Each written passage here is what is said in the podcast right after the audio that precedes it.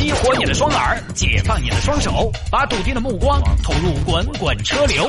微言大义，换种方式，用听觉纵横网络江湖。给我一个槽点，我可以吐槽整个地球仪。以下内容仅代表主持人个人观点，与本台立场无关。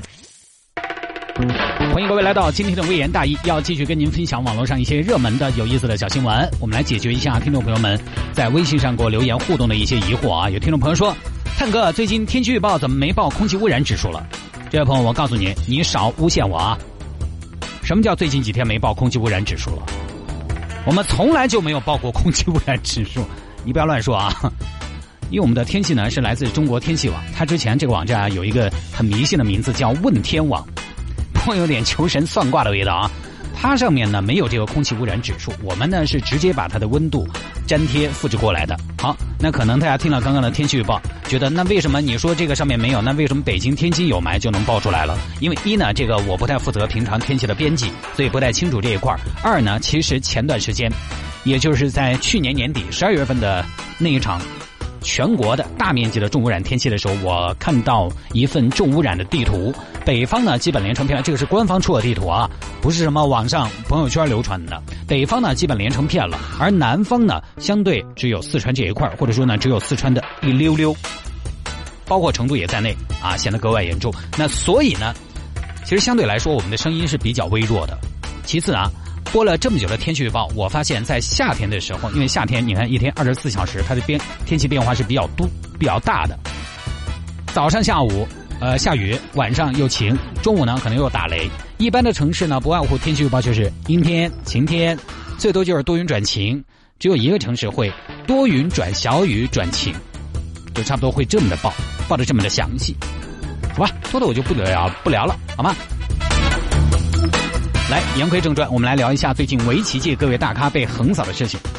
这个呢，其实是有关人工智能的新闻。呃，刚刚六点整点新闻我也给大家播了啊。我之前聊过人工智能，但是呢，加上我是一个文科生，确实聊这个话题有点不知道从何下手，只能说给大家简单介绍一下这个事情的背景是怎么回事呢？大家可能平常对围棋不太熟悉，所以呢也不太清楚。因为现在，呃，看一下身边的。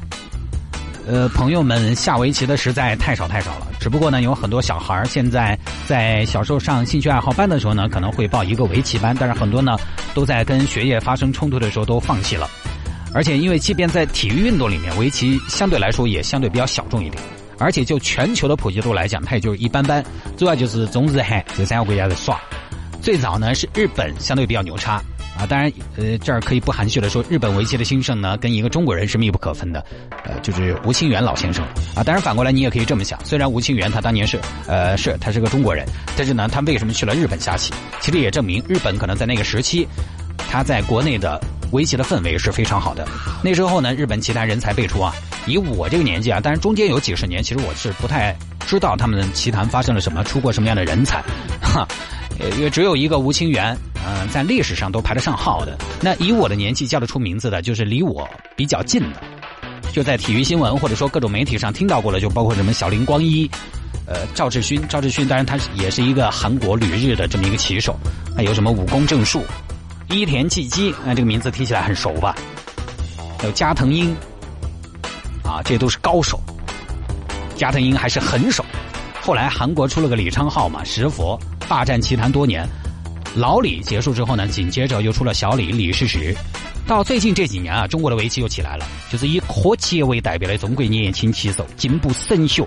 这两年基本上可以说是垄断了整个世界棋坛。像柯洁在跟国外棋手的较量当中，这两年下番棋鲜有对手。什么叫番棋？给大家普及一下，就是非单败淘汰，而是下五局、下七局来定胜负，甚至十局都有。所以这两年，你看韩国国旗，呃，这个围棋界和围棋爱好者是一片哀鸿。反观中国这边呢，过得非常滋润，而且中国这两年的围棋界人才辈出，是有点多点开花的局面。就柯洁，咱们这次比赛不行啊，我还有陈耀烨，陈耀烨不行，还有唐伟新，唐伟新不行，还有柘嘉熙，还有什么连笑、范廷钰、闵玉婷等等，太多了。好了，这儿北京介绍完了，那你看得出来，中国的围棋这两年是玩得风生水起的。而且呢，中国搞一个运动是这样的，就中国，我觉得它是搞什么运动啊，一旦搞起来，一旦领先了，就很难落后，因为它这个人口基数在那儿摆起的，只要这一项运动普及了、火爆了，后面的就很难追得上。好了，说回来，这是大背景，但是就在这种氛围之下呢，最近网上出现了一个神秘人物，一个神秘 ID，因为我们并不知道他到底是人物还是机器还是别的什么，或者在电脑的那头坐着一条比特犬、比熊犬，也说不清楚。一个神秘的 ID 在网网络对弈平台先后跟各位高手过招，截止到昨天五十连胜。那么今天呢，他又下了几盘，跟元老聂卫平先生过招，再次拿到四连胜。现在他的连胜的战绩已经达到了五十四连胜。当然，呃，聂老这个目前的这种竞技状态啊，我觉得输呢也是情理之中。年富力强的柯洁，这些人都下不赢，我觉得，呃，他去挑战也很难。而这里面你前面讲到了，有柯洁，有陈耀烨，有朴廷桓，日本棋手就不说了嘛。不客气的讲呢，日本棋手这两年主要是打酱油，而且啊，这个神秘人物不光赢，而且他每盘优势还不小。当然，这个地方呢，必须做一个说明，就是这个神秘人物他和人类高手的过招全部是下快棋。就是三十秒必须落子。综合这个夸张的胜率和它的时间设定，于是呢，很多下棋的网友猜测，这个神秘人物应该是人工智能阿尔法狗的加强版。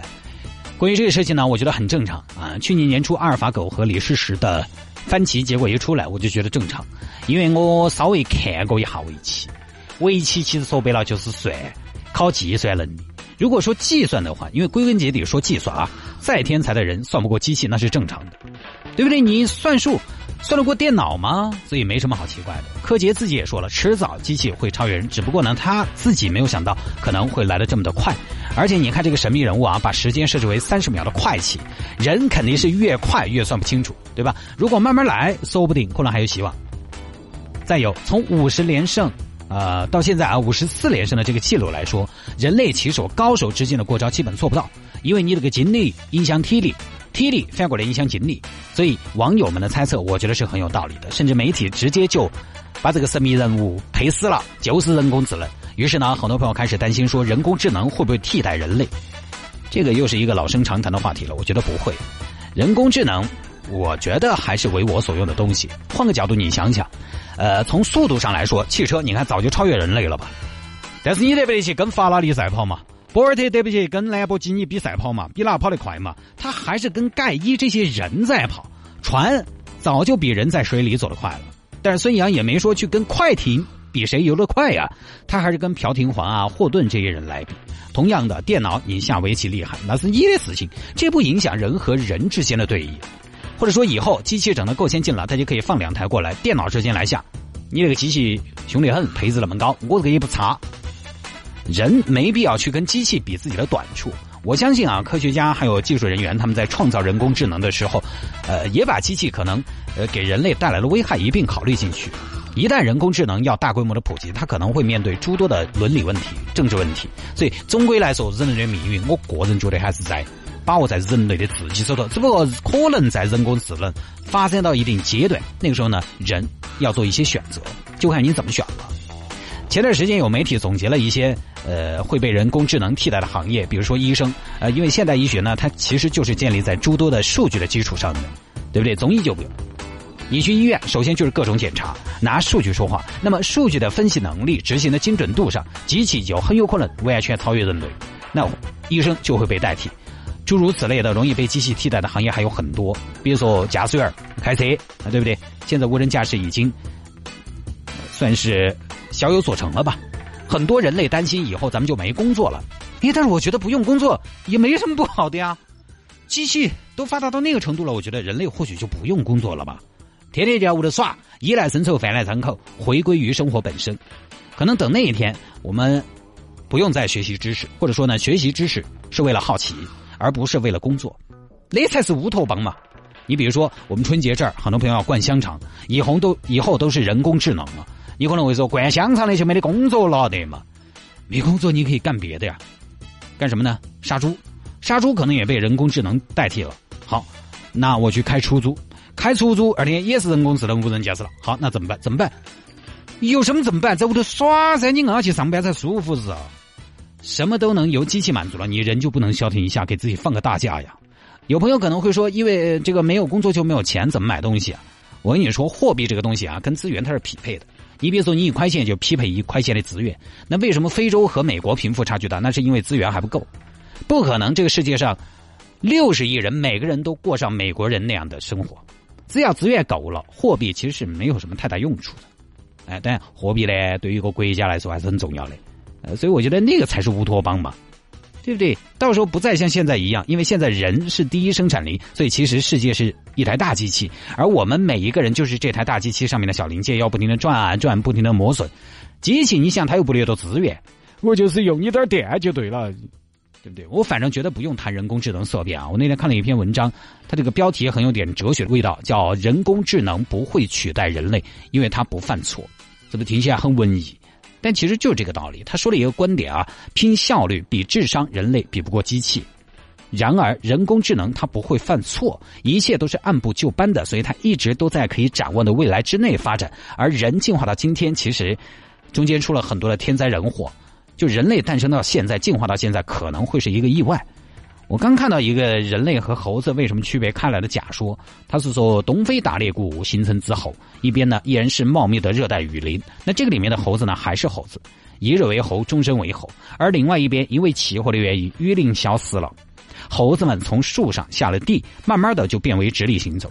你想，你要那儿爬到走，对于人来说，你想你一天没得事在街上趴到这地方爬。后防空虚啊，对不对？吃我一记火钉子啊，痛死人！变成了直立行走。刚下地的时候呢，当然人也是一身毛，跟猴子无异。但是呢，因为人类抓猎物，它不像狮子猎豹，它可以凭借自己的爆发力和能力，短距离的制胜。你没有这个能力，人。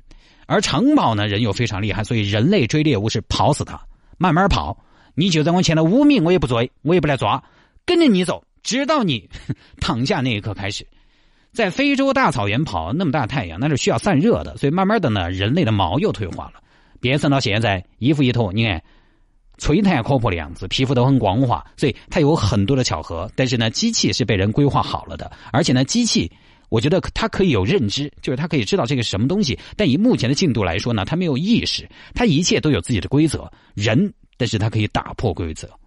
人现在你看已经在思考了宇宙是什么？思考我们在宇宙中处于一个什么样的位置？我们到底为什么是我们？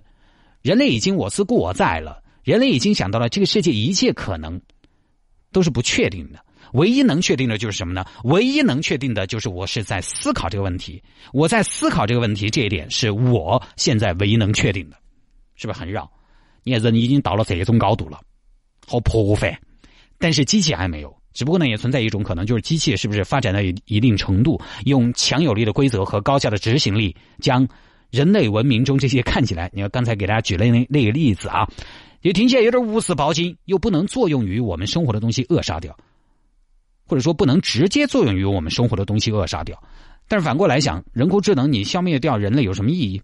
生物之间我们的缠斗不外乎就是抢资源嘛，抢生存空间嘛。人和机器，你又不抢啥子？把人消灭了没有意义啊！所以我觉得，至少现阶段谈这个人工智能对人类的威胁还太早了，有点杞人忧天了。要说人工智能，我们屋头就有个人工智能的东西，就是那个扫地机器人，那个就是最基础的人工智能嘛，撇得很。哎呀，钻到桌子角角底下，钻都钻不出来。你先钻出来，再跟我谈人工智能，好不好？我反正会钻出来。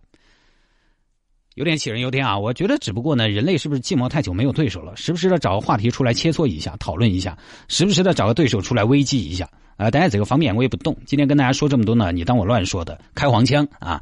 大家呢也可以有自己的想法。我觉得从务实的角度来说，呃，趁年前多挣点钱，把工作安排好才是王道。